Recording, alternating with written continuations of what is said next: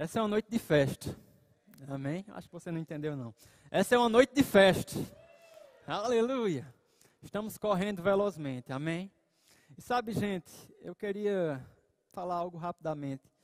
A gente, eu acho que nos últimos dois cultos, né, perto da hora de começar o culto, ficou essa, esse movimento, né, nas redes sociais. Ah, o decreto disso, daquilo, outro. Ah, o Estado, ah, a prefeitura e aquelas né, falas que a gente ainda não sabe exatamente como tudo vai fluir. Mas sabe, gente, Deus ele vem tratando no meu coração, não importa. Não importa a forma, não importa o como, a palavra dele vai se cumprir. A visão que foi dada não vai ser recalculada por um decreto ou por uma, uma normativa. Eu não estou dizendo que vamos desobedecer. Amém, igreja? Vamos nos, nos submeter. Amém? Agora, eu falei para a nossa liderança, eu acho que no grupo, seremos nesse tempo como um camaleão.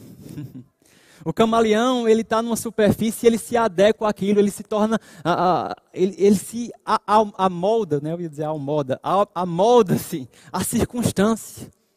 Sabe, não importa como vai ser, se vai ter um culto presencial ou online, ei, a gente vai ser como um camaleão sabendo lidar com cada situação, com cada circunstância. Se é para evangelizar online, a gente vai evangelizar online, mas o ID, a visão, não vai ser recalculada.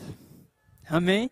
Eu creio mesmo em criatividade. Não estou dizendo que vai fechar ou não vai fechar, mas eu estou dizendo, independente do que acontecer, nós não vamos parar. Amém?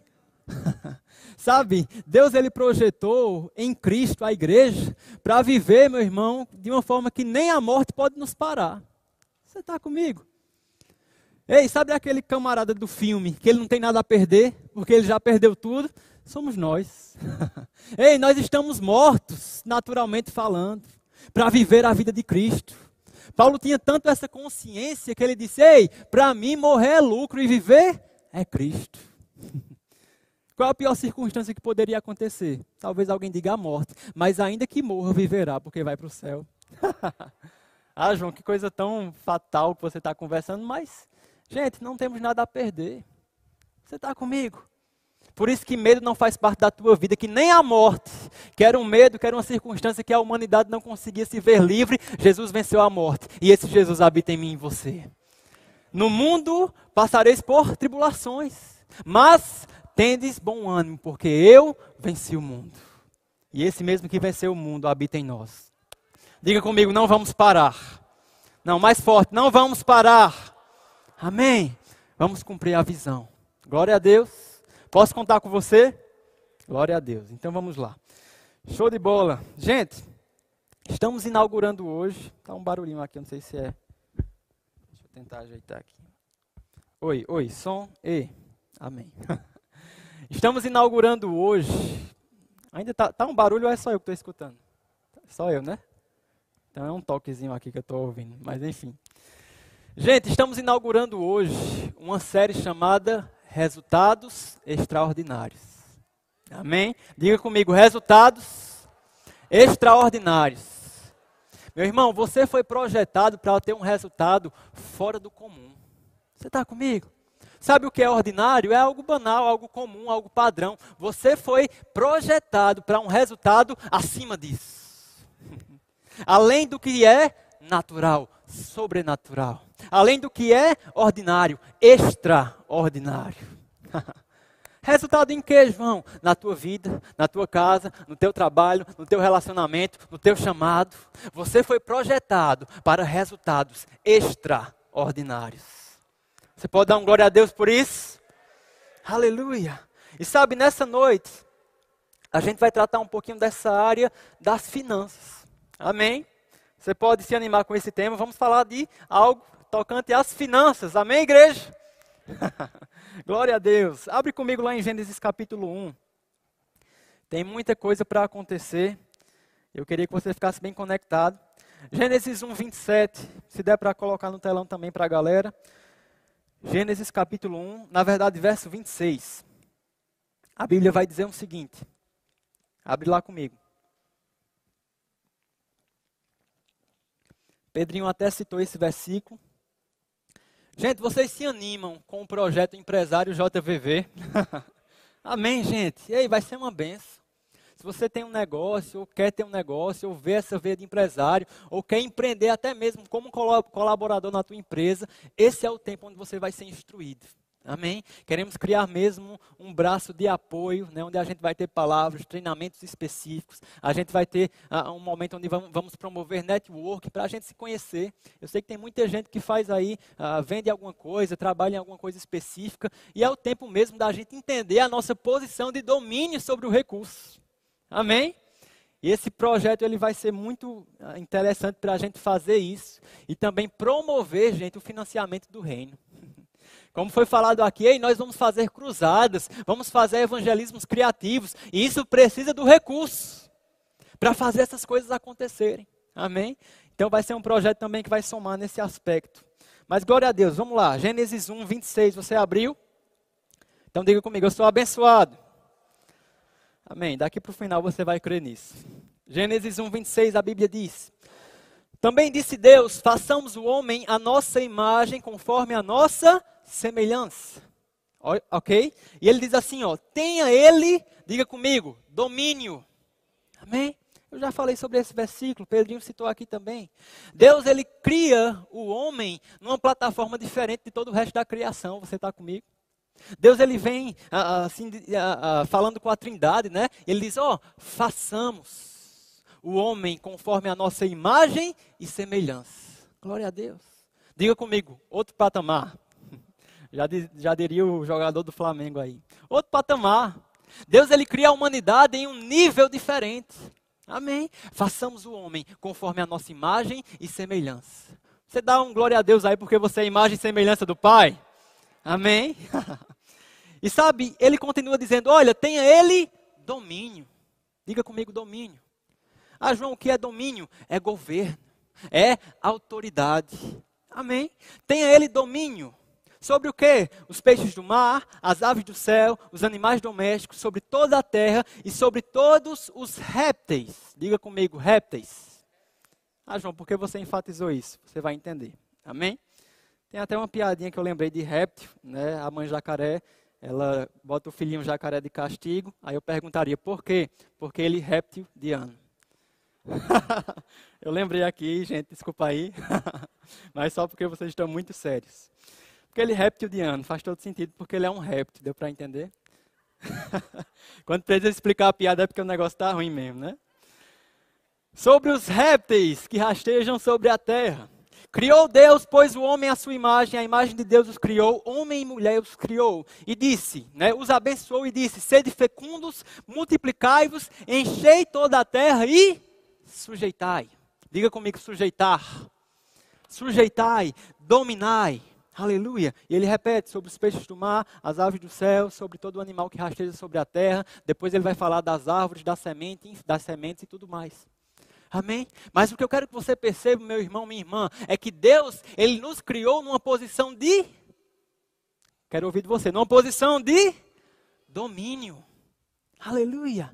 Sujeite, domine. Lá em Salmos a Bíblia diz que os céus são os céus do Senhor, mas a terra ele concedeu aos homens. Amém? Você está entendendo isso? Por que eu estou falando isso? Sabe, gente, eu queria que você se imaginasse no contexto de, de Adão e Eva. Né? Você lá, tranquilão, livre, leve e solto no jardim do Éden. E Deus chega para você e diz: Ó, oh, dominai, sujeitai, exerce autoridade sobre as aves do céu, os peixes do mar, sobre a terra, sobre as sementes, sobre tudo que foi criado. Sabe, pessoal, nesse contexto, olhando para o jardim e toda a criação, isso para Adão e Eva eram os recursos. Você consegue ver essa perspectiva? Deus estava dizendo para Adão e Eva: ei, dominem, sujeitem sobre os recursos, sobre as coisas criadas. Aleluia. Dominar, sujeitar, exercer autoridade, controle, governo. Amém? Diga comigo: posição de domínio.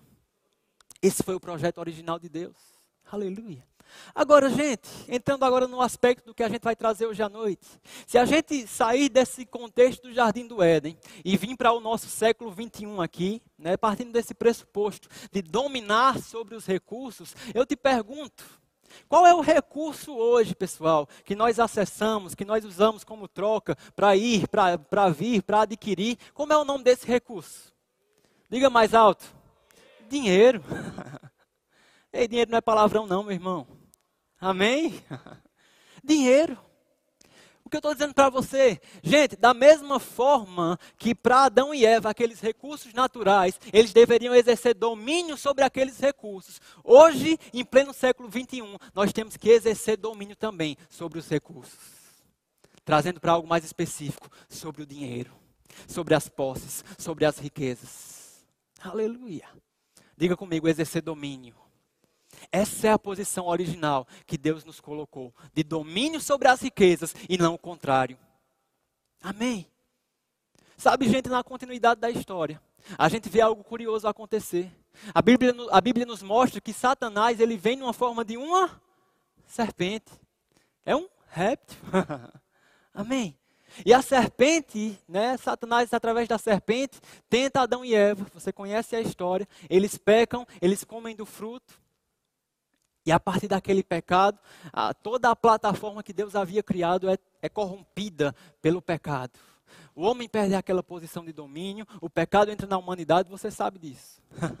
Graças a Deus, porque sabemos o fim da história, amém? Que o Verbo se fez carne e habitou entre os homens, aquele que não tinha pecado, Deus o fez pecado por nós, para que por meio dele fôssemos feitos justiça de Deus, filhos de Deus. Final da história você conhece. Mas o que eu quero chamar a atenção a cobra, a serpente, ela sugeriu, né, ela trouxe uma tentação, uma ideia para Adão e Eva para descumprir aquilo que Deus tinha dado como orientação. E o que acontece? A humanidade, o homem se sujeitou àquela orientação, àquela tentação e desobedeceu. Agora, a Bíblia tinha dito que o homem deveria ter domínio sobre os répteis. Por que eu estou falando isso? Todas as vezes que a humanidade sai da sua posição de domínio e deixa ser dominado por aquilo que deveria ser o seu objeto de domínio, nós erramos, nós falhamos e algo vai acontecer que vai trazer prejuízo. Deu para entender isso? Todas as vezes que nós permitimos que algo que deveria ser dominado nos domine, vai ter prejuízo. Amém? A cobra, a serpente, era um réptil que deveria ser dominado pelo homem, mas quando ele se submeteu àquela orientação errada, ele sai da posição de domínio. E o que deveria ser dominado passou a dominar sobre a humanidade. Você está comigo? um exemplo prático. Ei, isso aqui é para ser dominado. Amém? Agora, a partir do ponto de que isso aqui te domina, que isso aqui escolhe o tempo que você vai ficar preso aqui, que isso aqui escolhe o que você vai ver, meu irmão, vai vir prejuízo para a tua vida. Porque o que deveria ser dominado, agora está dominando. Aleluia. Você percebe que isso se aplica a tantas e tantas coisas? Você está recebendo a palavra, meu irmão? Amém. Todas as vezes que abrimos mão da nossa posição de domínio e deixamos aquilo que deveria ser dominado nos dominar, erramos. Prejuízo vai vir. Um erro vai acontecer. Você está comigo? Então não esquece disso. Agora, como eu te falei, assim como Adão e Eva tinham que ter domínio sobre os recursos naquele contexto deles, a, a gente trazendo para o século 21, entendemos que precisamos assumir a nossa posição de domínio em relação aos recursos. Leia-se dinheiro, posses, riquezas. Você está comigo? A posição que Deus nos colocou originalmente é de domínio sobre os recursos. Agora, né, vou, vou usar a palavra dinheiro, domínio sobre o dinheiro. Sujeitar, exercer autoridade, controlar. Agora, quando o dinheiro assume uma posição de domínio sobre a nossa vida, é aqui que está o erro. É aqui que está o equívoco. É aqui que está a falha. Quando o homem deixa de exercer a sua posição de domínio e passa a ser dominado. Amém. Sabe, gente, quando a gente fala desse assunto, temos que desconstruir para começar a construir, infelizmente. Porque o diabo alcançou a igreja com meias verdades, fez com que isso entrasse aqui na nossa mente, na nossa mentalidade. Meias verdades, né? Pega uma verdade e corrompe aquilo, traz num formato sugestivo. Como assim, João? Ah, dinheiro é errado, dinheiro é pecado. Será que o problema é mesmo dinheiro? Amém. A Bíblia fala de um jovem rico. Quantos lembram dessa passagem? Não vou abrir aqui, mas a Bíblia diz que Deus ele estava lá ensinando, Jesus ele estava ensinando. E aquele jovem ele chega e diz: Mestre, como é que eu faço para herdar a vida eterna? Como é que funciona? Né? Parafraseando, claro. E Jesus, diante daquele contexto, ele diz: Oh, você já tem observado os mandamentos: não matarás, não furtarás. Começou a citar para ele. E a Bíblia mostra que aquele jovem rico olha para aquela situação e ele diz: Não, tudo isso aí eu já tenho observado, eu já tenho feito. Eu imagino Jesus sondando aquele homem, talvez com aquele olhar como de maneco semana passada, né? Ele olha assim, meu irmão, ele já lhe sonda dos pés à cabeça. Jesus sondando aquele homem, e ele solta uma palavra: faz, faz o seguinte, vende tudo que você tem, dá aos pobres e segue-me. Irmão, eu imagino aquilo como um, uma facada no coração daquele homem. E a Bíblia diz que ele se entristeceu, pois sabia que era dono de muitas riquezas. E sabe, gente, se você perguntar, infelizmente, não vou botar uma estatística, mas se você perguntar para muitos cristãos, até que já estão numa caminhada aí com Deus há um bom tempo, olha só esse versículo, jovem rico, o que é que você acha? Será que o problema era o dinheiro, era o recurso, era a riqueza? Muitos vão dizer que sim, o problema é o dinheiro, é a riqueza, é o recurso. Aleluia. Gente, todo versículo, toda palavra que você lê, você tem que colocar à luz de outros versículos. Não pega nada isolado para tentar atribuir a, a algum tipo de interpretação, não. Você tem que colocar diante de todo o contexto da Bíblia. Você está comigo? Abre lá comigo em 1 Timóteo 6,10. Eu faço questão de você abrir lá. 1 Timóteo 6, verso 10. Lá em 1 Timóteo 6,10 diz mais ou menos assim: O dinheiro é a raiz de todos os males. É assim que diz? Não? Ué, não é o dinheiro não? O dinheiro não é um problema não? Qual é o problema, gente? O amor ao dinheiro é a raiz de todos os males. Você está comigo? Gente, o problema do jovem rico não era a sua riqueza, era o seu coração no lugar errado. Aleluia. O problema nunca foi o dinheiro, é a nossa relação com o recurso. Porque aquele jovem, ele não tinha domínio sobre a riqueza, era a riqueza que dominava a vida dele. Você está comigo? O problema não é o dinheiro, não, gente. Entende isso, gente? Como o Pedrinho falou aqui, citando um exemplo que eu até dei, eu acho que semana passada. Eu gosto muito dessa área, falo sobre investimentos e tudo mais, tenho projetos nessa, nessa linha. E um dia eu postei alguma coisa relacionando a vida cristã com o dinheiro, com o recurso, como a gente deve se portar. E uma moça postou lá, né? Não tenho nada contra ela, não condeno nem o, pensamento dela, porque eu entendo até o porquê ela pensa dessa forma. Mas ela comentou lá, é, foi mais ou menos assim: ah, por que querer tanto ser rico? E as almas e as vidas? Interrogação. E eu olhei para aquilo e, sabe, me subiu uma indignação santa, não por ela, não pela fala dela, mas pela mentalidade que está por trás. Vendo o dinheiro como um problema. Ei, se você tem problema com o dinheiro, eu vou lhe dar meu pix, você transfere para mim. Amém? Porque eu não tenho problema com o dinheiro. Gente, o dinheiro, ele é um meio e não o fim. O dinheiro é apenas uma ferramenta. Se eu entendo a minha posição de domínio sobre ele. Aleluia. Deixa eu pegar aqui porque vai ficar mais fácil para você entender pegar uma notinha maior, embora não esteja com muitas opções aqui. Ei, isso aqui, gente, é só papel. isso aqui é só papel. Agora, no momento que eu permito que isso aqui domine sobre a minha vida, aí temos um problema. O amor ao dinheiro é a raiz de todos os males. Você está comigo? Agora, fomos ensinados que o dinheiro era um problema.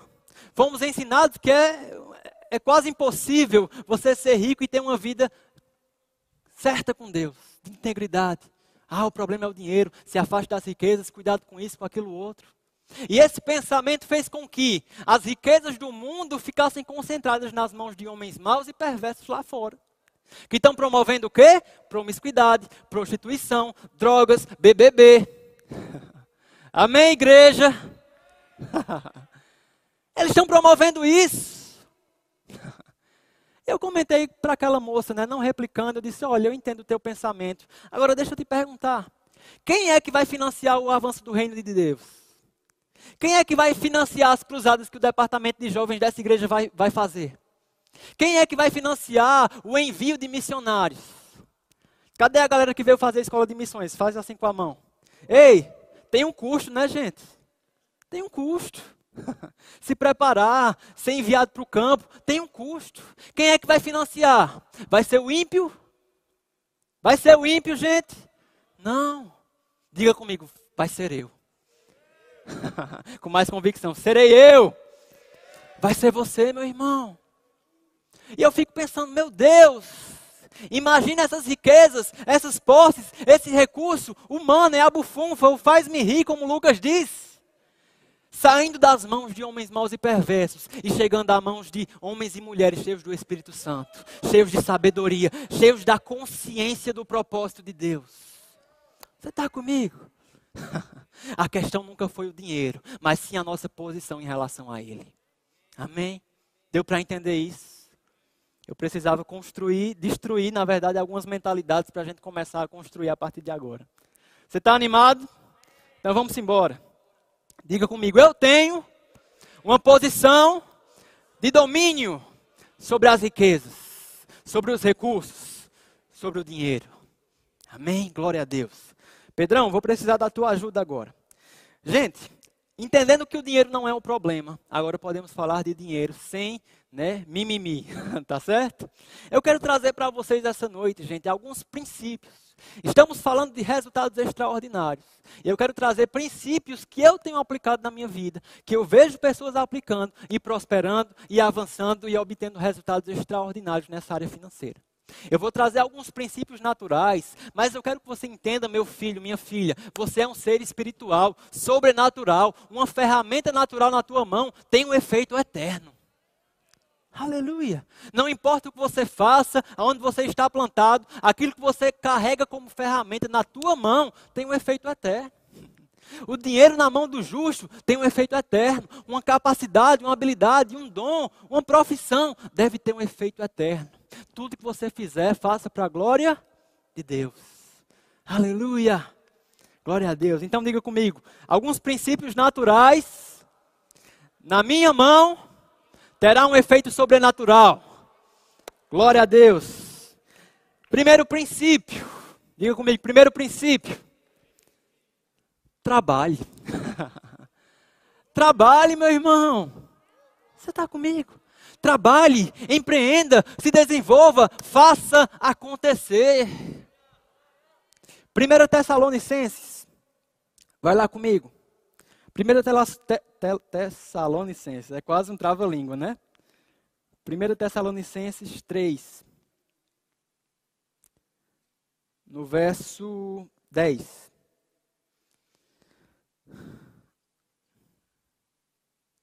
Botei errado, não. 2 Tessalonicenses, gente, perdão. 2 Tessalonicenses 10, 3. 3, 10. Eu disse o quê? Vocês entenderam errado. 3, 10. Amém? A Bíblia vai dizer aqui, ó. Preste atenção comigo. Porque quando ainda convosco vos ordenamos isto, se alguém não quer trabalhar, também não coma. Olha só que simples. Se alguém não quer trabalhar, também não coma. Pois, de fato, estamos informados de que há entre vós pessoas que andam desordenadamente. O que é andar desordenadamente? Fora de ordem. E o que é fora de ordem que Paulo estava falando aqui? Não trabalhando. Antes se intrometem na vida alheia. Diga comigo, misericórdia. Amém. Se intrometem na vida alheia. A elas, porém, determinamos e exortamos no Senhor Jesus Cristo que, trabalhando tranquilamente, comam o seu próprio pão. Aleluia! A igreja recebe essa palavra. Ei, trabalhe. É um princípio, gente. Às vezes a gente acha que o trabalho, o suor, foi o fruto da queda, foi o fruto da desobediência. Não foi. Quando Deus plantou o homem na, no jardim do Éden, ele disse: Ei, governe, domine, administre. Amém? Adão tinha um trabalho. Adão não ficava ocioso, deitado na graminha do jardim do Éden sem fazer nada. Existia ali uma atividade para ele cumprir. Glória a Deus por isso. Trabalhe. Ah, João, mas eu estou procurando emprego, não estou achando. Continue indo atrás, mas também faça acontecer, meu irmão. Aleluia. Não é só joelhos no chão e oração, não. É ir atrás, é correr atrás, é fazer acontecer, é se preparar. Ah, João, você está dizendo que a oração não é suficiente. Estou dizendo exatamente isso. Porque a fé, ela tem uma atitude correspondente. Não dá para mim ficar crendo, ah, vem o emprego, vem o emprego e vai cair do céu. Não, vai atrás, toma uma atitude, faz acontecer. Aleluia. Provérbios 6, 6. Diga comigo, Deus está falando. Provérbios 6, 6. Olha só. Vai ter com a formiga, ó preguiçoso, considera os seus caminhos e ser sábio porque ela não tendo chefe, nem oficial, nem comandante, no estio prepara o seu pão, e na cega junta o seu mantimento. Ó oh, preguiçoso, até quando ficarás deitado assistindo Netflix? Quando te levantarás do teu sono? Um pouco para dormir, um pouco para toscanejar, um pouco para ficar no feed do Instagram, um pouco para encruzar os braços em repouso. Assim sobrevirá a tua pobreza como um ladrão e a tua necessidade como um homem armado. Aleluia. Ei, sabia que preguiça é pecado? é pecado, meu irmão. Aleluia. Cuidado nessa mentalidadezinha de ah, vou ficar aqui maratonando Netflix, vou ficar aqui vendo Instagram. Cara, faz acontecer. Se desenvolve, aprende alguma coisa nova. João, eu estou procurando em todo canto trabalho, não acho de jeito nenhum. Cara, eu, eu oro pela tua vida, em nome de Jesus. Estratégias sobrenaturais. Assim como um dia Deus me alcançou com uma estratégia, que eu decidi obedecer e tomar uma atitude. E hoje estamos prosperando graças a ela, que é a nossa OnlyStory.art. Uh! Quando João era só um jovem universitário, né? fazendo ali administração, sem recurso para casar. Comecei ali naquela jornada, pegando dois anos para ir, dois anos para voltar. Não tinha nada para a gente se casar, mas veio uma estratégia. Comece um negócio. Aleluia! Parecia um tiro no escuro. Ei, mas quem tem o Espírito Santo dentro dele não faz tiro no escuro, não. Você é guiado em tudo que você fizer, vai estar sendo a, a, liberado uma bênção sobre a tua vida. Onde você colocar as mãos, prospera. Onde você pisa, você vai possuir. Agora, tudo isso deve vir acompanhado de uma atitude. Se viesse a estratégia e eu não tivesse dado as caras para comprar estoque, para arrumar dinheiro para fazer o negócio começar a girar, não tinha acontecido está comigo? Amém.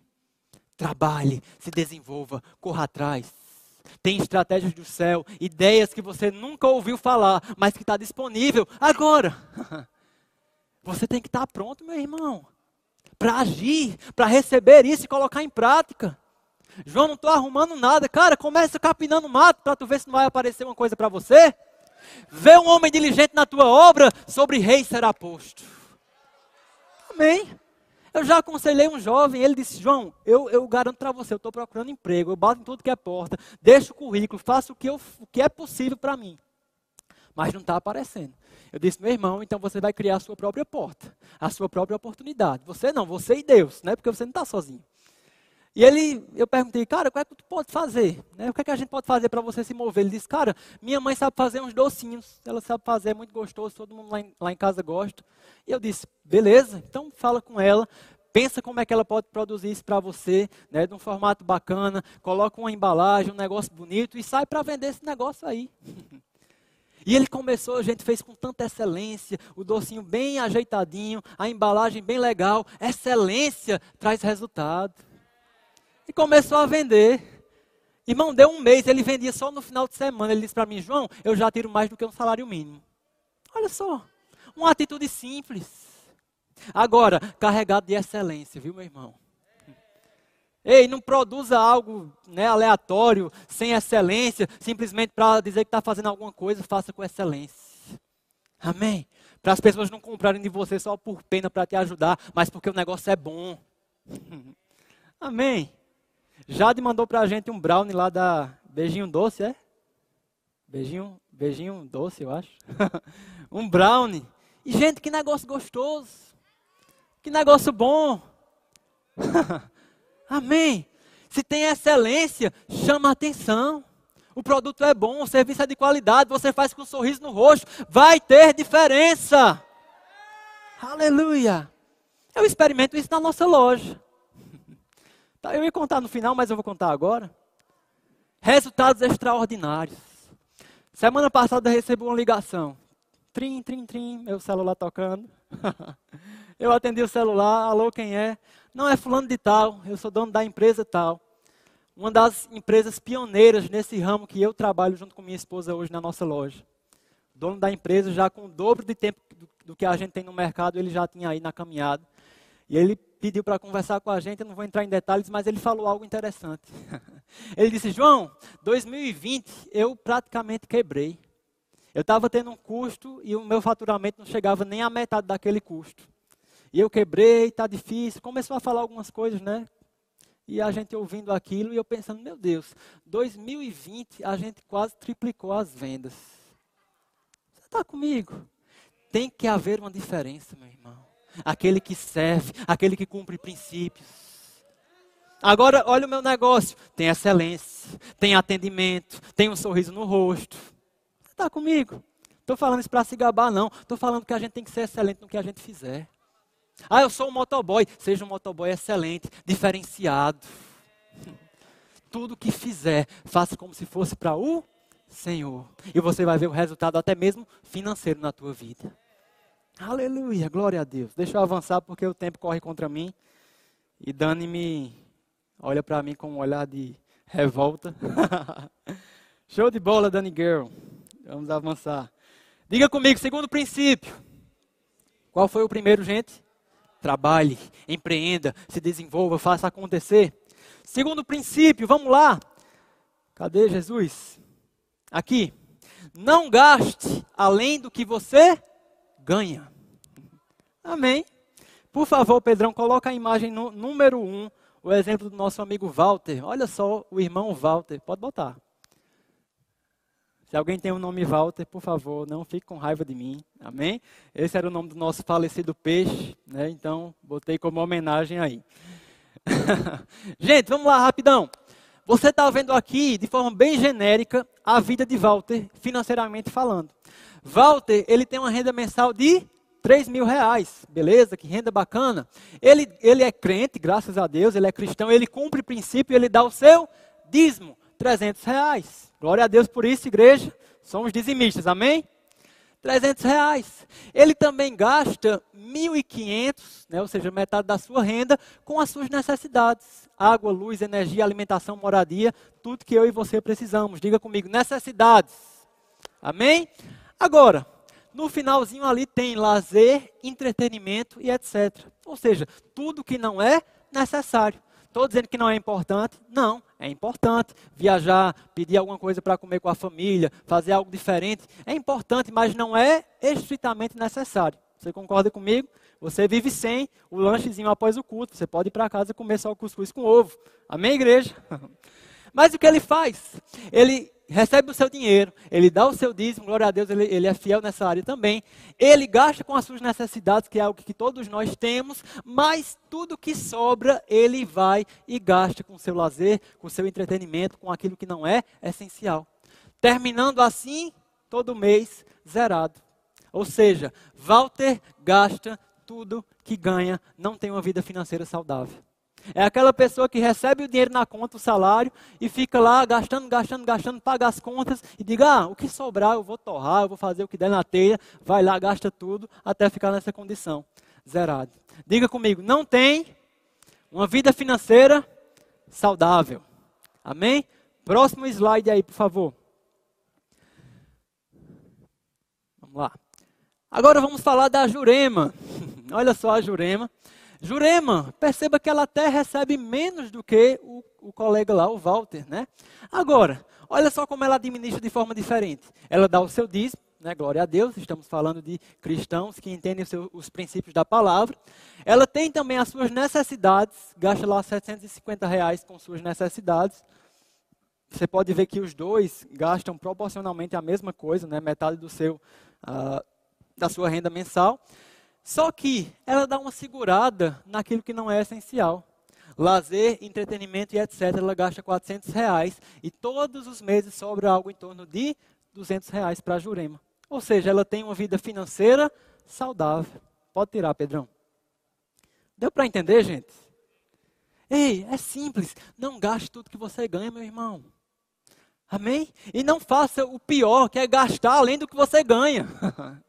Ah, João, como é, como é que é possível? Se eu ganho X, eu só posso gastar X. Errado. Hoje existe algo chamado crédito. Não é verdade? Parcelas em 12 vezes. Oh, glória a Deus, misericórdia. Parcelar, financiamento, oportunidades de você gastar um dinheiro que você nem tem. Não é verdade? Sabia que tem muita gente, até com uma renda bacana como a do Walter, que vive endividado, que gasta além do que ganha. Gente, cuidado, isso é um sinal de alerta.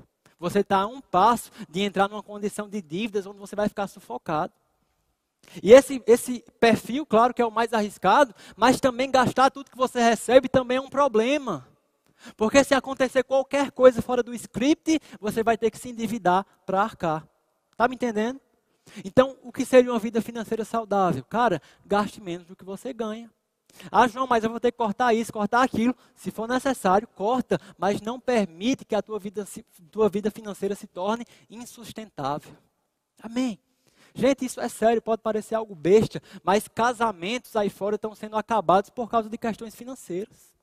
Os um dos principais motivos de divórcio é problemas financeiros, gente. A gente tem uma população do Brasil onde mais de 60% está numa condição de dívida. E é claro que existem casos e casos, mas muitos dessa galera aí é por causa de uma falta de organização. Amém? E nós já chegamos no terceiro ponto, terceiro, terceiro princípio, que é justamente esse. Se planeje, meu irmão, se organize. Organize a tua vida, vida financeira. Né? Tem até uma musiquinha, se organize, se organize. Enfim, não vou colocar o meu dom aqui para fora. Mas se organize, se planeje. Amém? Sabe, eu já ouvi alguns absurdos do tipo: João, para que eu vou me planejar se a Bíblia diz que o justo viverá pela fé? misericórdia, meu irmão. Diga comigo bem alto: misericórdia. Não use a fé como pretexto para a tua leviandade. Amém? Gente, fé e planejamento não são inimigos, não. São coisas que devem andar juntos. Amém? Já ouvi algo do tipo também, gente, a criatividade para justificar o erro é impressionante, não é verdade? Ah, meu Deus do céu, eu ouvi algo assim. João, para que eu vou me organizar, me planejar para o futuro? Para que eu vou investir se Jesus está voltando? Misericórdia. Ei, não use o fato, maranata, que Jesus vai voltar para você ser leviando com a tua vida financeira, não, meu irmão. Amém. Sabe, eu escutei uma frase que o irmão Reagan cita de um outro ministro. Ele diz o seguinte: ó, viva como se Jesus fosse voltar amanhã, mas se planeje como se ele fosse voltar daqui a 100 anos. Olha que forte. Gente, ninguém sabe o dia e a hora, não. Não dá para você ficar apostando todas as suas fichas, dizendo: ah, vou gastar tudo, vou viver como se não houvesse amanhã, vou acabar com o limite do cartão de crédito porque Jesus está voltando. Isso é leviandade, isso é tolice falta de senso, de sabedoria. Amém, igreja? Você está recebendo alguma coisa? Princípios naturais, mas que na tua mão vai ter um efeito sobrenatural. Glória a Deus. Aleluia. Então vamos lá, só recapitulando, recapitulando. Primeiro princípio, trabalhe, empreenda, faça acontecer. Segundo princípio, não gaste além do que você ganha. Terceiro princípio, organize a tua vida financeira. Cara, traça metas, objetivos, tenha clareza aonde você quer chegar. Já ouvi uma frase muito interessante que diz: Se eu não sei para onde eu quero ir, qualquer lugar vai ser suficiente. Se você não tem clareza, não tem objetivo, não tem metas, qualquer lugar vai ser suficiente. E você não foi chamado para um lugar qualquer. Para um lugar qualquer. Amém, igreja? Invista. Amém. Ei, começa a se organizar pensando no teu eu do futuro. Não só no teu eu, mas na tua família, nas pessoas que você vai alcançar. Aquele valor que a Jurema lá, ela poupa mensalmente, ela pode investir. Ela pode pensar no futuro. E quando se fala de investimentos, eu vou usar aqui, abrir uma aspas para Jesus, né, claro, em outro contexto, como ele falou, ei, seja prudente como as serpentes, mas simples como as pombas. Amém? Quando se trata de investimento, gente, seja prudente. Fique de olho. Né? Cuidado. Tem muita proposta aí que tem má fé por trás, que tem ilusão por trás. Há uma promessa de ganho rápido, mas sem risco. Será que isso existe? Será que isso é sustentável? Cuidado. Amém? Não vou entrar nesse aspecto profundamente, mas eu digo, gente, você é jovem assim como eu, você tem a oportunidade de construir algo agora que vai ser bênção para a tua vida, para a tua família, para o teu chamado lá na frente. Amém? Deixa eu colocar em, em números para você, em números não, em, em algo mais prático. Daqui a cinco anos, eu não estou dizendo isso para me gabar nem nada, mas daqui a cinco anos, João Gabriel e Suane vai estar livre financeiramente. Para quê? Para ficar deitado na praia tomando água de coco? Não, para cumprir o propósito de Deus, sem impedimento e limitação financeira. Agora, eu já venho plantando faz cinco anos. Ou seja, for, for, vai ser dez anos cultivando uma sementinha que vai crescer e vai gerar frutos. Você está comigo? Eu tenho um aluno, gente, de 40, 50 anos que está correndo atrás do prejuízo. Mas você com 20, 30, cara, faz acontecer, começa de hoje. Porque essa ferramenta, não estou dizendo para ser bênção só para tu, não. Vai ser bênção também para outras pessoas. Só Deus sabe como a capacidade de ajudar pessoas na nossa vida aumentou após esse momento de começar a investir, de começar a empreender, de começar a fazer acontecer. Aleluia. No dia que aquela irmã, né, que eu falei do exemplo, postou aquele comentário, né, falando, né, ah, por que querer ser rico, por, por que querer nessas né, coisas, e as almas e as vidas. Gente, quando eu li o comentário, eu estava num grupo de empresários arquitetando uma oferta para um jovem que estava passando necessidade. Olha só. E eu sei que se eu não tivesse seguido esse caminho, eu não teria condição de ajudar aquele jovem. Quantas vezes você já se deparou com uma situação onde você queria genuinamente ajudar alguém, ou uma família, ou uma pessoa que está passando necessidade, mas você não tinha condição também? Amém. Ei, gente, existe um lugar onde você vai ser suprido não só para você, mas para tocar outras pessoas. Aleluia. E vamos falar agora de alguns princípios uh, espirituais, sobrenaturais, para a gente encerrar. Amém? Você está sendo abençoado? Diga comigo, resultados extraordinários. Vá comigo lá para Gênesis 12. Pedrinho comentou também sobre esse texto. Pedrinho fez um spoiler da minha ministração, né? Aí complica. Gênesis 12. O louvor já pode subir.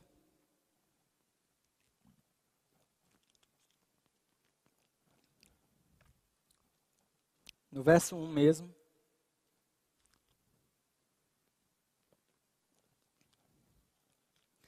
Gênesis capítulo 12, verso 1.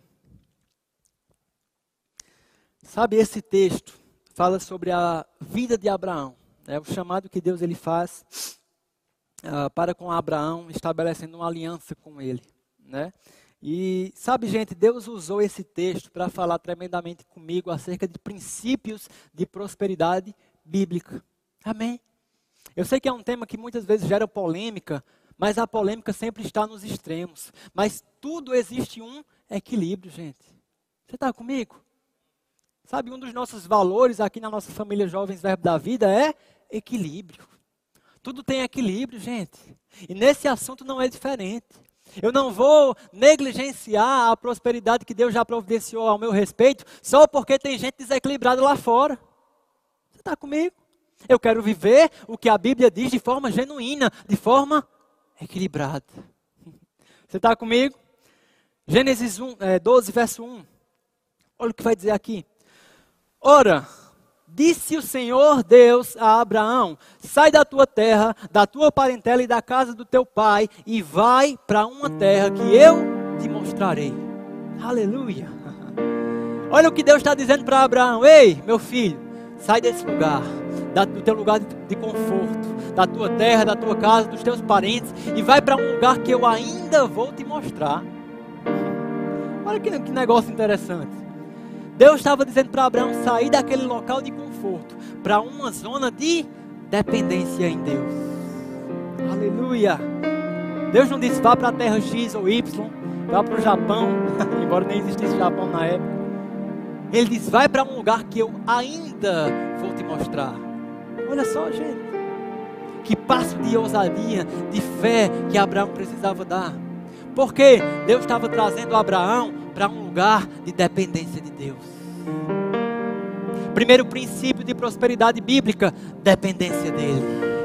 Entender que Deus é a nossa fonte, não é um auxílio, não é um chefe, não é uma empresa, não é, não é um investimento, é Deus que vai prover. Aleluia. Uh, Deus é a tua provisão, meu irmão. Jeová Jireh, o Deus da minha provisão. oh, aleluia. O pastor Humberto, ele fala algo que é fantástico tocante a isso. Ele diz: Olha, quando entendemos a consciência da nossa fonte, nós perdemos a consciência de falta. Como assim, João? Quando eu entendo onde está a minha fonte, eu perco a consciência de falta. Exemplo prático. Vamos supor que a sua casa, a minha casa, ela seja abastecida por um, uma caixa d'água de mil litros. Imagine que eu vou abrir todas as torneiras, o chuveiro, tudo que tem água e vou deixar correndo lá. Tem uma caixa d'água de mil litros abastecendo a casa. Eu te pergunto, se eu, se eu deixar cinco minutos a água escorrendo, vai acabar aquela água? Acho que não, né? deve continuar, afinal são mil litros. Mas se eu deixar 30 minutos, uma hora, um dia, uma semana, vai acabar? Vai. Por quê? Porque a minha fonte ela é limitada, ela é finita. Agora se eu jogo essa caixa d'água de mil litros para lá, pego a encanação da minha casa, coloco lá dentro do fundo do mar. E eu abro as torneiras, abro o chuveiro, deixo a água escorrendo. Eu te pergunto: depois de um dia vai acabar? Depois de uma semana vai acabar? Depois de um ano vai acabar? Depois de dez anos vai acabar? Não vai acabar, porque a minha fonte ela é inesgotável. Aleluia! A consciência da fonte. Uh, aleluia! Dissipa a consciência de falta. Quando você entende que a tua fonte está no Deus, Criador de todas as coisas, dono da, da prata e do ouro, aquele que é, que era e que há de vir. Uh! Aquele que o salmista diz: Ei, o Senhor é o meu pastor e nada me faltará. Quando eu entendo que a minha fonte está nele, meu irmão, a consciência de falta é dissipada. Ter domínio sobre os recursos, gente, não é só para quem tem recurso no bolso, não. Porque prosperidade não está ligada ao quanto eu tenho na carteira ou na conta bancária, está ligada a uma mentalidade próspera. José, na prisão, depois vendido como escravo, ele prosperou onde ele estava, porque não é o ambiente ou as condições, é a posição de assumir a sua condição de domínio, de cultivar uma mentalidade próspera. Uh, aleluia! Eu posso não ter nada no bolso, mas ter uma vida próspera. Você está comigo? Cuidado! Talvez dentro do que eu estou falando você diga, ah João, mas eu estou liso, como é que o dinheiro vai me dominar se eu não tenho nada? Ei, se você anda preocupado, eita, como é que eu vou pagar a conta? Como é que vai ser amanhã? O que é que eu vou comer? Preciso de dinheiro. Isso também é ser dominado pelo dinheiro. Por isso que a Bíblia diz, Jesus ele diz, ei, não andei ansiosos por coisa alguma, por o que há vez de comer ou há vez de vestir. Uh, aleluia. Olha só para as aves do céu. um pregador uma vez disse, ainda, ainda bem que Jesus não disse, olhe para os elefantes que a gente não ia ver elefante tão facilmente. Faz sentido, não é verdade? Olhe para as aves do céu, que está em todo canto. Não colhem, não ajuntam, mas Deus providencia. Olha para os lírios do campo, que nem Salomão em toda a sua glória se revestiu com tamanha beleza. uh, aleluia. Ei, Deus é a tua provisão. Jeová Jireh, o Deus da minha provisão. Aleluia. Diga comigo, dependência de Deus. Esse é o primeiro princípio. Continuando. Sai da tua terra, da tua parentela e da casa do teu pai e vai para um lugar que eu ainda te mostrarei. Verso 2: De ti farei uma grande nação, te abençoarei, te engrandecerei o teu nome, se tu uma bênção. Vamos deixar só esse versículo 2. Eu vou te abençoar, Abraão. Eu vou te engrandecer. Você vai ser conhecido. Você vai ter muitas coisas. Vai ser abençoado. De fato, a gente vê Abraão prosperando. Riquezas, posses, animais. Aleluia. Segundo princípio de prosperidade bíblica, Deus tem interesse em te abençoar, meu irmão. Pode parecer algo besta. Você sabia disso? Com certeza sabia. Mas tem gente aí fora que ainda acha que Deus é um Deus ah, ah miserável, um Deus que está querendo te condenar, te julgar, com um cajado na mão, só esperando você errar para te castigar. Deus quer te abençoar, meu filho. Aleluia. Agora, tem gente que para nesse segundo princípio. Aleluia, Deus quer me abençoar. Venham as bênçãos, venham as bênçãos para mim, para mim, para mim, para mim, para mim. E aí é onde entra o desequilíbrio. Porque o terceiro princípio lança o fundamento final. Abraão, eu vou te abençoar, eu vou te enriquecer, você vai ser conhecido. Agora, se tu também uma bênção, em ti serão benditas todas as famílias da terra. Acho que você não entendeu ainda. Ei, Deus abençoou Abraão, mas ele disse: você vai reproduzir isso com outros. Seja você também uma bênção. Em ti serão benditas todas as famílias da terra. Aleluia. Terceiro princípio de prosperidade bíblica: nós somos abençoados para abençoar.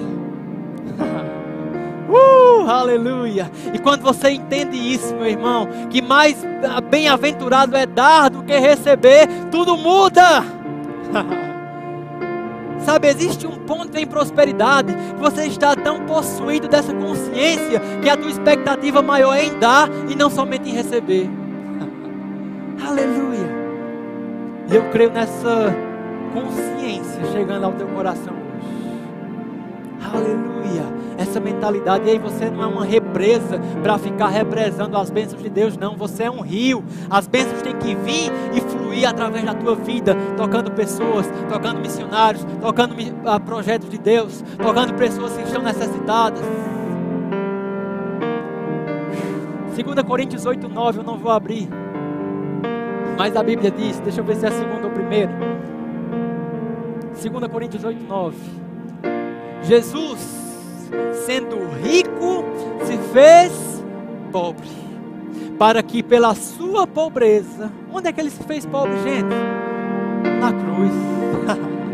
nesse lugar, Jesus estava se identificando com a nossa realidade. E houve aqui nesse local da cruz um processo de substituição. Ele se fez pecado para que eu e você fôssemos salvos na cruz. Ele se fez enfermidade para que eu e você fôssemos sarados. Aonde? Na cruz. Ele, sendo rico, se fez pobre, para que pela sua pobreza vos tornasseis ricos. 2 Coríntios 8, 9. Agora o mais impressionante, quando você pega na raiz da palavra rico, a última palavra rico que ele coloca lá no versículo, a tradução, essa riqueza que Jesus protagonizou para mim e para você, através da sua morte e ressurreição naquela cruz, é uma riqueza que te garante plenitude, abundância, também de bens materiais, plenitude, nada falta, mas também e principalmente a capacidade, a habilidade de dar as bênçãos da salvação a todos os homens. Uau, meu Deus do céu! Pela sua pobreza, ele sendo rico, se fez pobre, para que pela sua pobreza você fosse pleno você fosse abençoado, você fosse habilitado para reproduzir essa mesma bênção, Cristo em vós, a esperança da glória, para outras pessoas. Você está entendendo isso? E para encerrar, queria contar um pouquinho rapidamente nosso testemunho, bem rapidinho mesmo. Eu vou dar uma resumida porque eu sei que tem muita gente nova. Uh, aleluia! Sabe, gente, 2018, voltando para aquele ano ah, bem rapidinho. Estava lá eu, né, junto com o Suane, namorando na época. E a gente sabia que estava chegando o tempo de casar. De fato, nós casamos em 2019. Mas estávamos lá, tentando se preparar. E aquela pressão de: rapaz, você é o cabeça da casa. Cadê o recurso? Cadê o dinheiro? Como é que vai ser? Como é que vai casar? Porque casamento é caro. Porque a mulher quer decoração, quer isso, quer aquilo outro. E quando bota o nome casamento, o negócio vira o dobro do preço. Não sei como. Docinho que era um, vira quatro. É o dobro não, quadruplicou aqui. Amém. E eu, meu Deus, como é que vai ser? Como é que isso vai acontecer? A pressão começou a vir. Mas no momento de oração, e glória a Deus pelo momento de intimidade, desabafando com o Espírito Santo, com Deus, Deus, como é que vai ser? Na época eu estagiava, ganhava meio salário. Meio salário não dá para pagar o custo de vida de uma família, não dava para pagar o nosso casamento. E veio uma palavra, uma palavra no meu coração. Buscar em primeiro lugar o reino dos céus e a sua justiça, e as demais coisas serão acrescentadas. Ei, você só precisa de uma palavra que vire rema aqui dentro. Isso começa a pegar fogo. Isso começa a orientar os teus passos. A palavra revelada, que não é só uma informação, é algo prático. Uh, aleluia. E esse versículo começou a borbulhar aqui dentro. Buscar em primeiro lugar o reino dos céus e a sua justiça, e todas as demais coisas, seja docinho, seja bolo de casamento, seja lugar de casamento, seja apartamento, seja carro, todas as demais. Diga todas. Todas as demais coisas serão acrescentadas. Começamos com aquela palavra. Após esse momento veio a orientação: faça escola de ministros.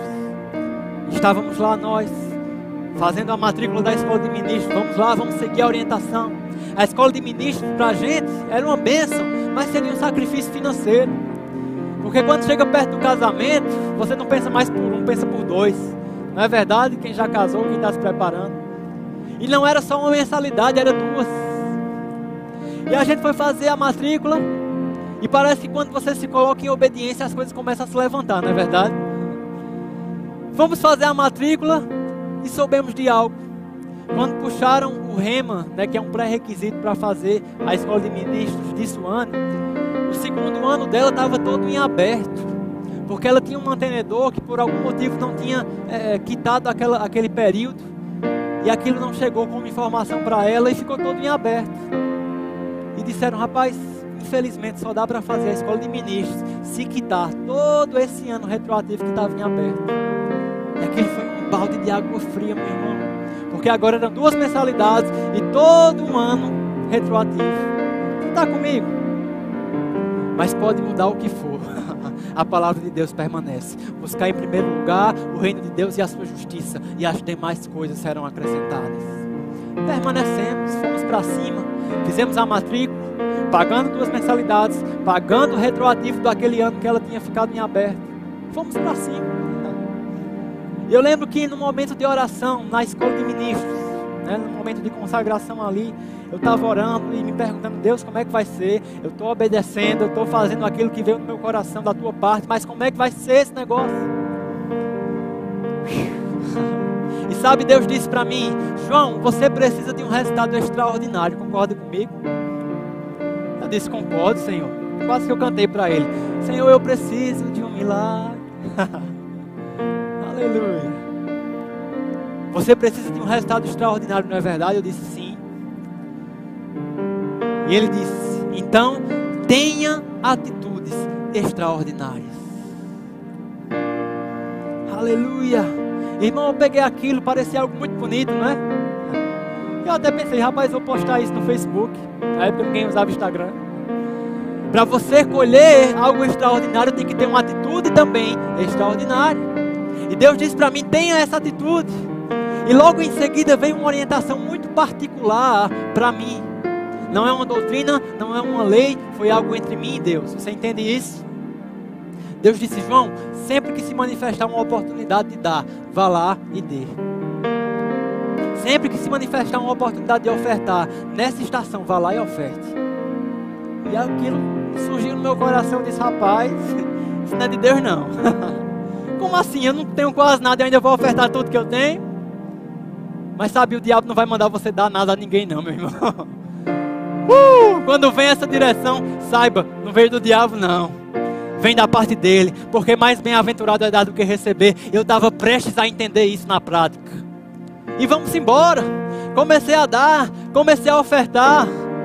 Meu irmão, eu, eu confesso a você, eu nunca vi tanta oportunidade para dar alguma coisa a alguém aparecer na minha frente.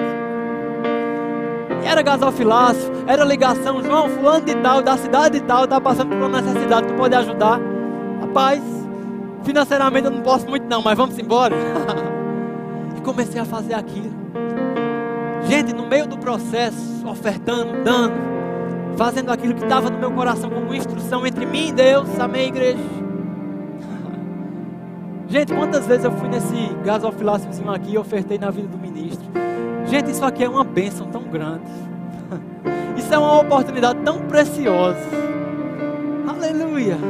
De ofertar na vida de quem está ministrando algo espiritual para a tua vida. Já para me defender de qualquer pensamento errado, todo recurso que foi doado aqui vai para o caixa da nossa assistência social do Eu Me Importo. Amém? Mas isso aqui é uma bênção. Quantas vezes eu me levantei com apenas dois reais no bolso, fui lá e ofertei. Era tudo que eu tinha na época. Oh, aleluia. E eu fui sendo fiel. Eu fui sendo fiel. E uma hora eu olhei, né? Sempre fui muito organizado com as finanças. Minha planilha financeira, tudo no vermelho. Porque naturalmente uma oferta é uma saída, concorda comigo? Naturalmente. E eu botava vermelho nas saídas. Tudo vermelho, ficando vermelho lá no meu, nas minhas saídas mensais. E eu, meu Deus, o que é que está acontecendo? Aquele pensamento da parte mesmo do diabo, ei, está dando errado, olha só como está como tá ficando aí a tua circunstância. Mas sabe, Deus ele trouxe uma nota no meu coração. Ele disse: Ei, você é uma nova criatura, não é verdade? Eu disse: Sou, Senhor. Um ser sobrenatural, não é verdade? Sim, Senhor. Então até a tua planilha financeira tem que ser sobrenatural. Porque você está colocando vermelho no, na tua oferta, naquilo que é semente. Oferta não é uma saída natural, não, gente. É uma semente. E eu troquei todas as ofertas, eu botei verde. Ficou um negócio maravilhoso, tudo verdinho. E eu estou brincando com isso, gente, mas perceba, Deus estava me ajudando a mudar aqui dentro a minha mentalidade. Porque toda vez que eu saía para ofertar, eu pensava, registrar o vermelho, uma saída. mas a, partir do momento que eu entendo que a oferta é uma semente e não uma saída, uh, aleluia. E eu entendo que aquilo vai frutificar a 30, a 60 e a 100 por um. Oh, aleluia. Isso vai mudando aqui dentro. Mas bem-aventurado é dar que receber. Glória a Deus. Para encurtar a história, porque eu já estou com meu tempo estourado. Gente, chegou um tempo onde a mentalidade já estava mudando mesmo. Eu estava dando sem nem fazer mais as contas. e um dia eu fui ministrar numa igreja. Só tinha o dinheiro de botar a gasolina no carro, era uma igreja aqui perto. Botei a gasolina, fui para lá ministrar. Chegando lá, o pastor começa a falar, né, louvor e tudo mais. Chegou o momento da oferta. Quando eu tirei minha carteira, não tinha nada. E eu, meu Deus, como é que eu vou ser fiel na orientação que Deus me deu se eu não tenho nada para dar aqui? e naquela hora eu ia ministrar. Estava com a camisa de botão, olhei para o botão menos perceptível, arranquei, coloquei naquela, naquele gasofilaço. Oh, aleluia! Eu nunca vi um botão multiplicar tantas e tantas vezes, meu irmão. Porque Deus é fiel e Ele não falha com a sua palavra. Uh, aleluia. Depois dessa experiência, meu irmão, eu comecei a ver os frutos vindo como aquela tsunami sobre a minha vida. Porque alguém que cumpre princípios, é alguém que tem um alvo aqui nas costas para as bênçãos de Deus. Você pode correr, mas as bênçãos vão te alcançar. Uh, aleluia. Como Pedro jogou aquela rede naquela pesca maravilhosa e os peixes pulavam para dentro da rede. Vai ser assim com você quando cumprir princípios. Aleluia! As coisas começaram a acontecer. A ideia da loja surgiu. Vamos começar um negócio, vamos empreender. A história nasceu. Juntos, empreendendo como casal. Clientes começaram a chegar, pessoas que a gente nem conhecia. A gente nem tinha aberto a loja. Já chegou um cliente lá de João Pessoa. Como? Não sei. E começamos a fazer acontecer. Pessoas começaram a ofertar na nossa vida, meu irmão, de uma forma sobrenatural. Meu filho, quem é você? Por que você quer ofertar na minha vida? Simplesmente porque eu quero. Porque Deus mandou. Aleluia. Você vira um grande alvo das bênçãos de Deus. Resultado, gente, para encurtar a história, porque eu não vou ter tempo de tratar cada detalhe miraculoso que aconteceu nesse tempo. Dia 7 de setembro de 2019, nós nos casamos com todos os fornecedores, com tudo que Suane e, eu também tinha sonhado. tudo bem que foi mais ela do que eu, porque por mim seria um culto aberto aqui na nave, cheio da unção. Mas ela quis daquela forma e foi bênção também. O lugar que nós casamos, gente, nós não pagamos por ele. Foi de graça, foi favor. Você é favorecido quando você cumpre princípios. Uh, aleluia, quando você entende quem você é em Deus. E para finalizar, naquele tempo eu fiz questão de envergonhar o diabo. Já começa com a música aí. Vamos lá, como é? é somos um povo, né? Tal. Gente, eu fiz as contas. Qual seria o resultado financeiro na minha vida se eu não tivesse obedecido, se eu não tivesse ofertado, se eu tivesse retido tudo. Fiz as contas para envergonhar o diabo. Se eu não tivesse obedecido, eu tinha um valor X ao final daquele período. Amém? Tinha um valor X, guarda isso. E depois eu comparei com o resultado da obediência. uh, com o resultado de um coração sincero e contrito que obedece o princípio. E meu irmão, o resultado foi um, dois, três, quatro, cinco vezes mais. Aleluia. E eu estou animado, porque a Bíblia diz que é a 30, a 60 e a 100 por um. Eu estou só no 5 ainda. Fica de pé, meu irmão, onde você está. Ei, temos aqui uma atmosfera favorável para resultados extraordinários. No tempo de seca, de crise, meu concorrente quase quebrou, mas eu vendi três vezes mais. Resultados extraordinários. A mente de Cristo. Saiba quem você é, o que você tem nele. Aleluia. Vamos cantar uma música agora. Eu quero que você celebre, meu irmão. Eu quero que você esquente as turbinas espirituais, porque uma atmosfera profética está nesse lugar. Oh, e através da tua dança, do teu riso, da tua corrida em espírito, isso vai trazer, ativar riquezas e você vai exercer domínio. Uh, vamos lá. Glória a Deus.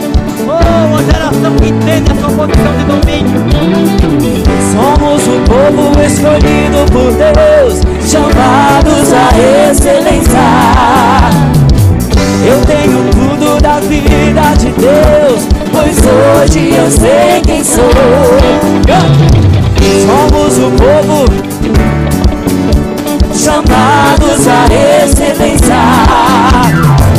Eu tenho tudo da vida, pois hoje, pois hoje eu sei quem sou. Eu sou quem diz que eu sou. Ele eu sou. Nada me faltou. Hoje eu sei quem sou. E eu sou quem diz que eu sou. Ele eu sou. Nada me faltou. Se eu andei milagres, eu andei milagres, eu andei poder. Tenho um favor do céu. Hoje eu sei quem sou. Eu andei milagres, eu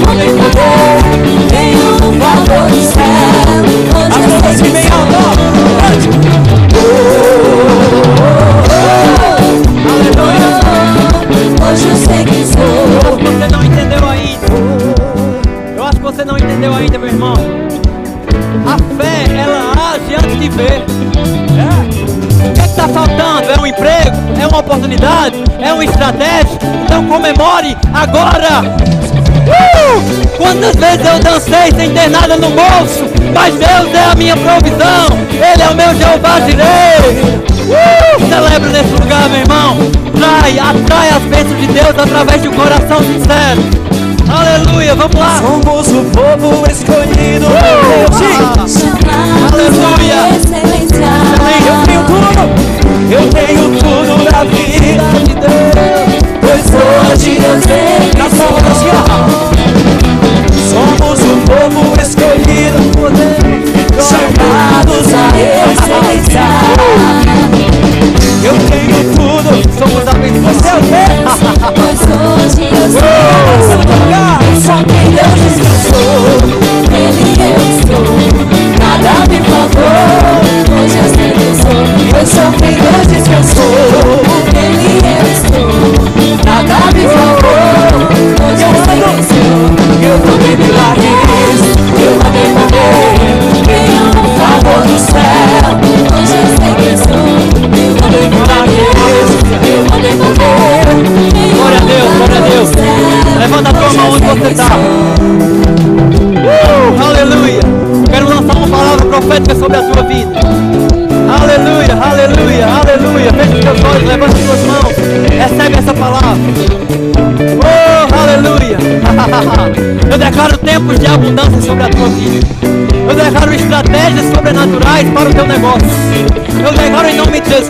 Entendendo o modo e a estação, a estação, uh, para usufruir das bênçãos na vida. Eu declaro você entendendo o propósito do dinheiro chegar nas suas mãos, compreendendo a posição de domínio que ele te criou para ter. E resultados sobrenaturais te seguirão. Resultados sobrenaturais te seguirão. Resultados sobrenaturais, extraordinários te seguirão em nome de Jesus.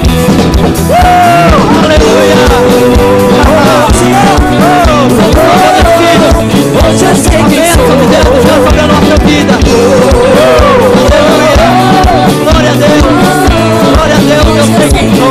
Somos o povo, somos o povo escolhidos por Deus. Chamados à excelência.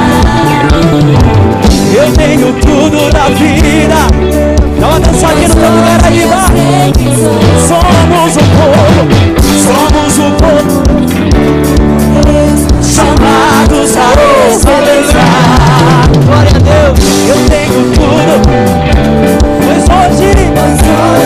Sei. E eu sou quem Deus diz que eu sou. Nele eu estou, nada me faltou. Sei quem sou. Eu sou quem Deus diz que eu sou. Nele eu estou. E nada me faltou. Quem sou. Aleluia! Cadê os alunos que vieram de fora, Escola de Missões e Ministros? Vem aqui na frente, bem rápido, bem rápido, bem rápido. Rápido, rápido, rápido. Distante, mas fica aqui. Pode se espalhar pra lá. Glória a Deus. Uh! Foi aberta uma nova estação sobre a vida de vocês. E eu sei que essa estação ela tem desafios, ela tem gigantes. e talvez a questão financeira também seja um desafio para essa estação. Vim para Campina em tempo de pandemia, em plena crise econômica, para fazer uma escola. uh! como, como o Lucas disse, Deus é meio doido mesmo. Ele usa as coisas loucas desse mundo para confundir as sábias. Ele usa aqueles que não são para confundir aqueles que acham que são. Aleluia, fecha os olhos. Pai, em nome de Jesus eu creio. Jeová girei sobre a vida deles. Provisão, shalom, nada quebrado, nada quebrado. A paz que excede todo entendimento. Não vai faltar, não vai faltar. Ideias fora do radar para se manter com abundância e prosperidade desse lugar. Uh! e vão sair desse lugar inspirados para tocar aquele povo, para tocar aquela nação, para tocar o propósito que você colocou na vida deles. Eu creio em nome de Jesus. Não vai faltar. Não vai faltar. Não vai faltar. Celebra isso. Celebra Eu isso. sou quem Deus Não vai eu faltar em sou. nome de Jesus. Nele eu estou, nada me faltou. Hoje eu sei quem sou. E eu sou quem Deus diz que eu sou. Aleluia, aleluia. Vamos lá. Pode voltar no seu lugar. Para encerrar, para encerrar. Quero ler alguns versículos com você para encerrar. Feche seus olhos e recebe essa palavra. Celebra isso. Que diremos, pois, à vista destas coisas? Se Deus é por nós, quem será contra nós?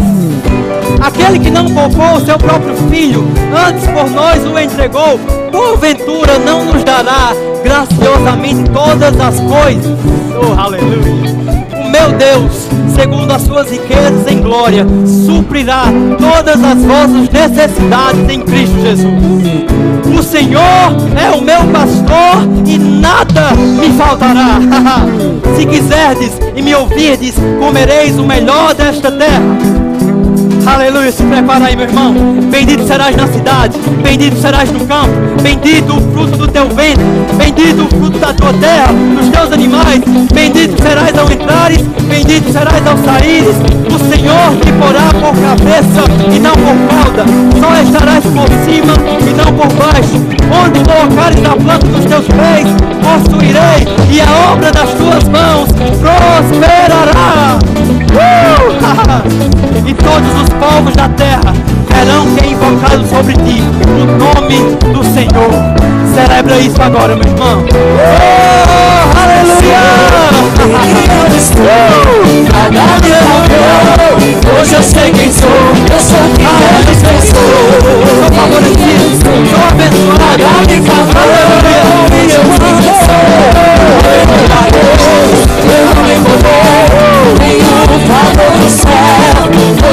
Pai que sou, levando em milagres, levando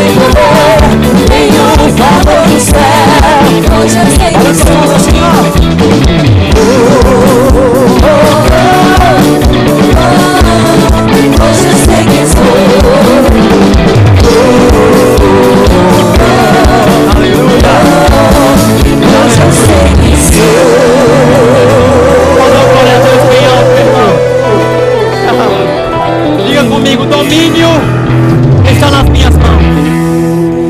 Eu estou pronto para dominar sobre os recursos. uh, aleluia. Eu não poderia finalizar de forma diferente. Se você está aqui, você viu esse bando de gente doida. Não é a torcida do Corinthians, não, mas tem um bando de louco aqui dentro, não é verdade? Aleluia. Ei, é loucura para o mundo, mas para nós, poder real. Meu filho, minha filha, se você está aqui e você quer fazer parte da família de talvez você pense, João, isso parece loucura, esse negócio de vocês é meio doido, mas algo no teu coração está queimando e você diz, eu preciso disso. Eu preciso de Jesus, eu preciso mudar a minha vida, eu preciso restabelecer a minha posição de domínio. Se você está aqui e você quer aceitar o Senhor Jesus como teu rei, como teu Senhor, como teu Salvador, não é uma religião, não é uma, uma, um dogma, não, não, não, não é aquele que veio nos dar vida e vida em abundância. Ele disse: Eu sou o caminho, a verdade e a vida. Ninguém vai ao Pai senão por mim. Porque Deus amou o mundo de tal maneira que entregou o seu único filho para que todo aquele que nele crê não pereça, mas tenha a vida eterna. Se você está aqui, você quer aceitar Jesus, só levanta a tua mão no teu lugar para mim te ver. Levanta a tua mão. Tem alguém aqui? Deixa eu ver a tua mão levantada, eu só quero orar pela tua vida. Eis que estou à porta e bato. Eis que estou à porta e bato. É só abrir a porta levantando a tua mão. Tem alguém? Se você quer talvez se reconciliar com Deus, estava meio afastado, estava meio frio, mas chegou a noite, meu filho, minha filha. Aleluia. Glória a Deus. Aleluia!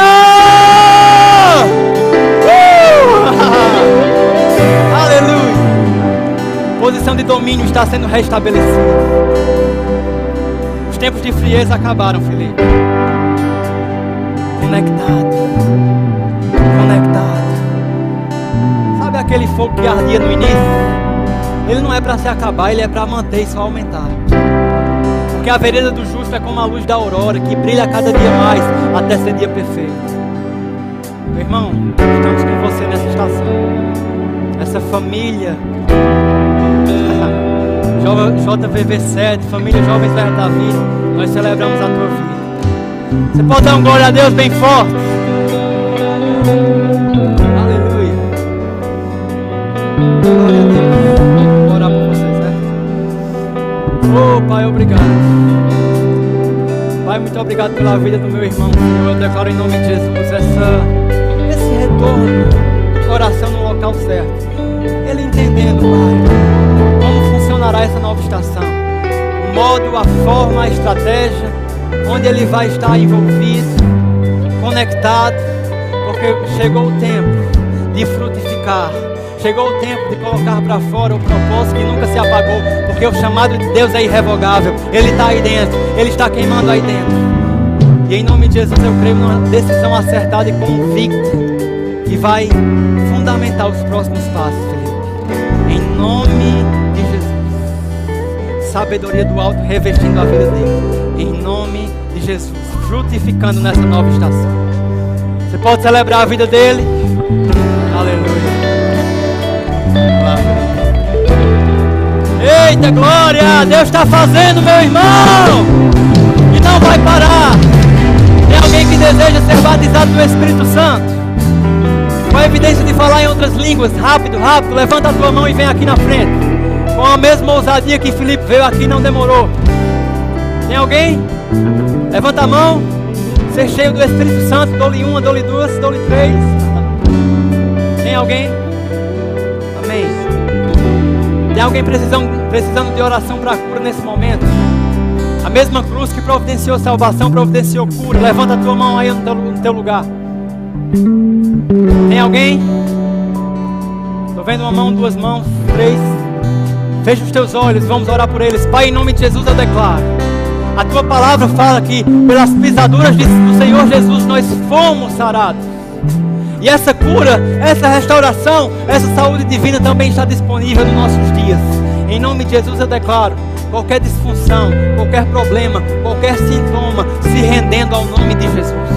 O nome que está acima de todo nome. Em nome de Jesus, sarados e curados, sarados e curados sarados e curados em nome de Jesus. Todo mundo diga bem alto: Eu sou sarado pelo nome de Jesus. Tem alguém nos visitando essa noite? Levanta a tua mão aí onde você está. Amém? Tem gente ali? Glória a Deus. Quem está nos visitando, isso mesmo, levanta a mão. Agora vai ter um casal aqui maravilhoso que vai sair aqui pelo meio. Você que está nos visitando, segue eles por favor, que eles vão te recepcionar de uma forma bem calorosa e específica. Amém? Quem está nos visitando, segue esse casal. Seja bem-vindo para a família Jovens Verbo da Vida. Amém? Vocês são bem-vindos aqui. Aleluia. Senta aí bem rapidinho, gente. Eu vou encerrar em menos de cinco minutos, eu prometo a vocês. Glória a Deus. Pessoal, você recebeu alguma coisa? Diga comigo, resultados extraordinários. Só está começando, amém? Fica pronto. Semana que vem temos resultados extraordinários na área do relacionamento. E no final vai fechar com chave de ouro, com resultados extraordinários no propósito, na missão, no chamado, no serviço. Amém? Semana que vem com o Helder e Rafa. E vamos finalizar com Painha, Pastor João Roberto. Amém, igreja?